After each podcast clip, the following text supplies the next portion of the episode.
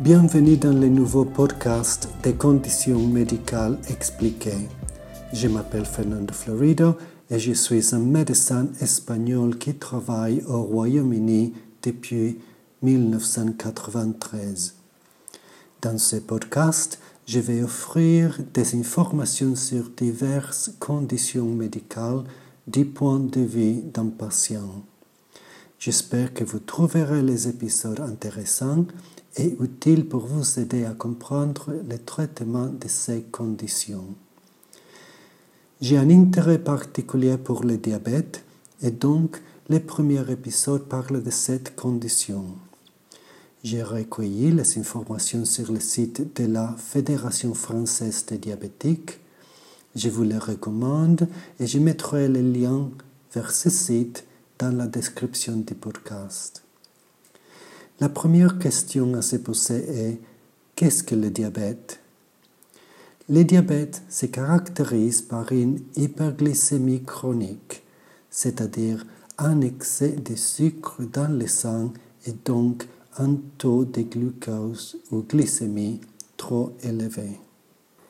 Comme définition, nous pouvons dire que le diabète est un trouble d'assimilation de l'utilisation et du stockage des sucres apportés par l'alimentation. Cela se traduit par un taux de glucose dans le sang, encore appelé glycémie, élevé. On parle d'hyperglycémie. Les aliments sont composés de lipides ou graisses, protéines, bien animal ou végétal, et glucides, comme sucre, féculent. Ce sont eux qui fournissent l'essentiel de l'énergie dont a besoin le corps pour fonctionner, passant dans l'instant puis rejoignant la circulation sanguine. Quand on mange, le taux de sucre dans le sang augmente.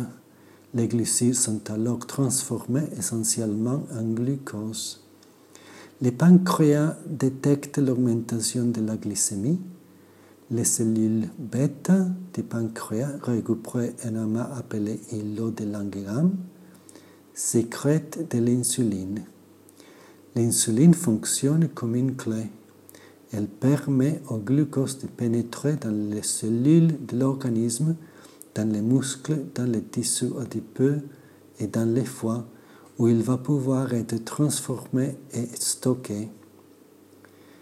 Le glucose diminue alors dans le sang. Une autre hormone, le glucagon, permet de libérer le glucose stocké dans les foies en dehors des repas lors d'une baisse énergétique ou d'une baisse de glycémie. C'est l'équilibre de ces hormones qui permet de maintenir la glycémie stable dans le corps. En cas de diabète, ce système de régulation ne fonctionne pas. Comment savoir si on a du diabète? Un dosage de la glycémie est pratiqué en laboratoire d'analyse médicale. Un diabète est avéré lorsque la glycémie à jeune est égale ou supérieure à 1,26 g par litre à deux reprises, ou égal ou supérieur à 2 g par litre à n'importe quel moment de la journée. On distingue principalement deux types de diabète. Le diabète type 1, qui touche environ 6% des diabétiques, et le diabète de type 2, qui en touche 92%. Les autres types de diabète concernent les 2% restants, comme MODI, LADA ou diabète secondaire à certaines maladies ou prise de médicaments. Les diabètes de type 1, appelé autrefois diabète insulinodépendant, est habituellement découvert chez les personnes jeunes, enfants, adolescents ou jeunes adultes. Les symptômes du diabète type 1 sont généralement une soif intense, des urines abondantes, un amaigrissement rapide. Et ces diabètes résultent de la disparition des cellules bêtes du pancréas entraînant une carence totale en insuline. L'organisme ne reconnaît plus ces cellules bêtes et les détruit. Les cellules bêtes sont détruites par des anticorps et des cellules d'immunité des lymphocytes fabriqués par l'organisme. On dit que le diabète de type 1 est une maladie auto-immune. Les glucoses, ne pouvant entrer dans les cellules, retournent dans le sang. Le taux de glucose dans le sang s'élève alors. On ignore pourquoi cette destruction des îlots de Langerhans se produit, pourquoi chez certaines personnes et pas chez les autres. Il existe une prédisposition génétique ou familiale, mais les autres causes sont mal connues. L'environnement aurait également un rôle.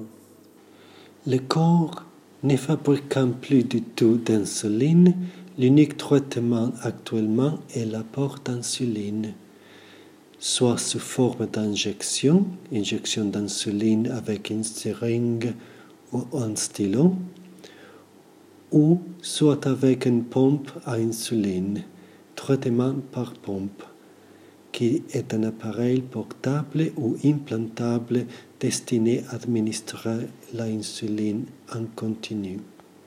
Les points de l'hérédité diffèrent selon qu'il s'agit de diabète de type 1 ou de diabète de type 2.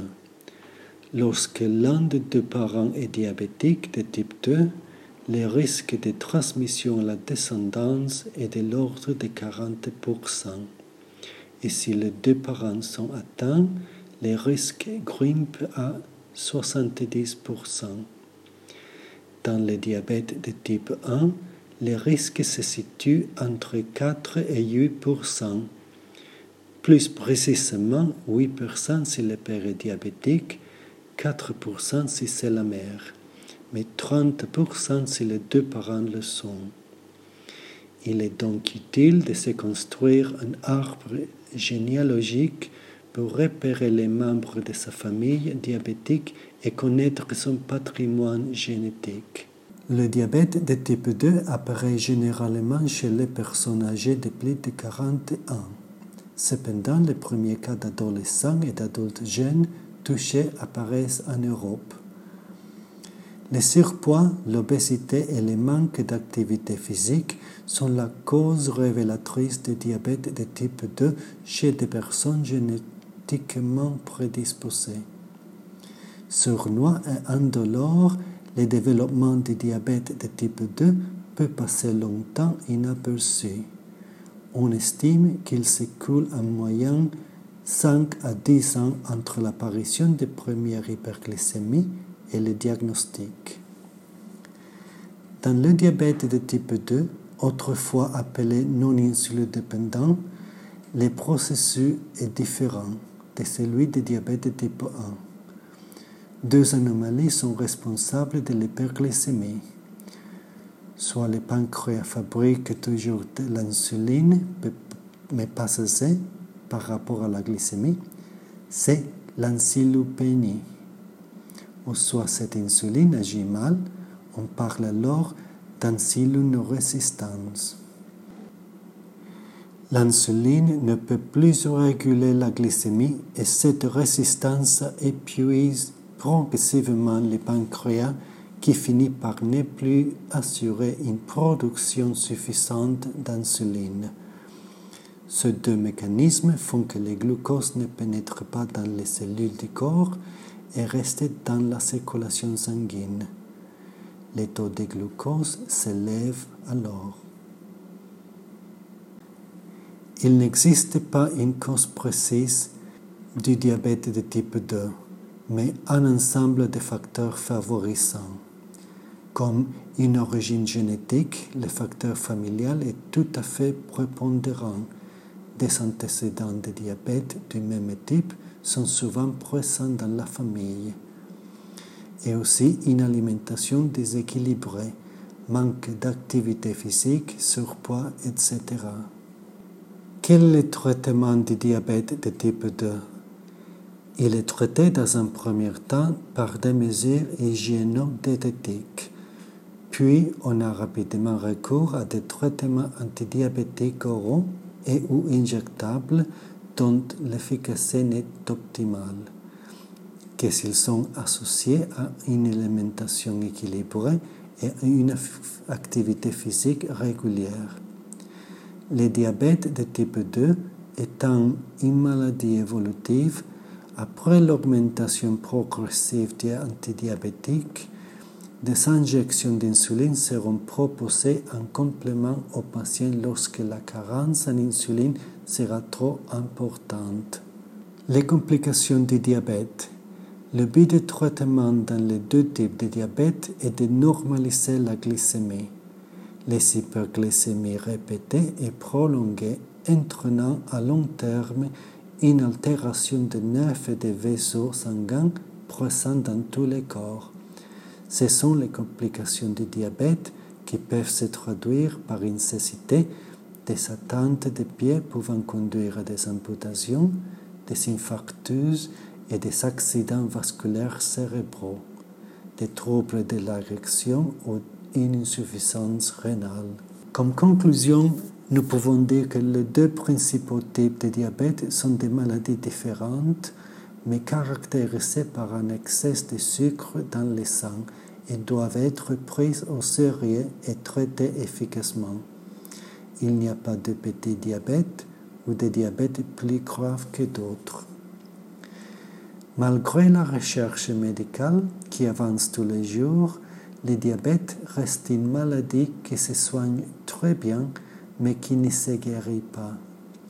Il faut donc toute sa vie se surveiller, garder de bonnes habitudes alimentaires, pratiquer une activité physique et prendre régulièrement son traitement. Un diabétique peut donc être un malade en bonne santé. Nous sommes arrivés à la fin de cet épisode. J'espère que vous l'avez trouvé utile et j'espère que vous me rejoignez à nouveau pour le prochain épisode. Merci et au revoir.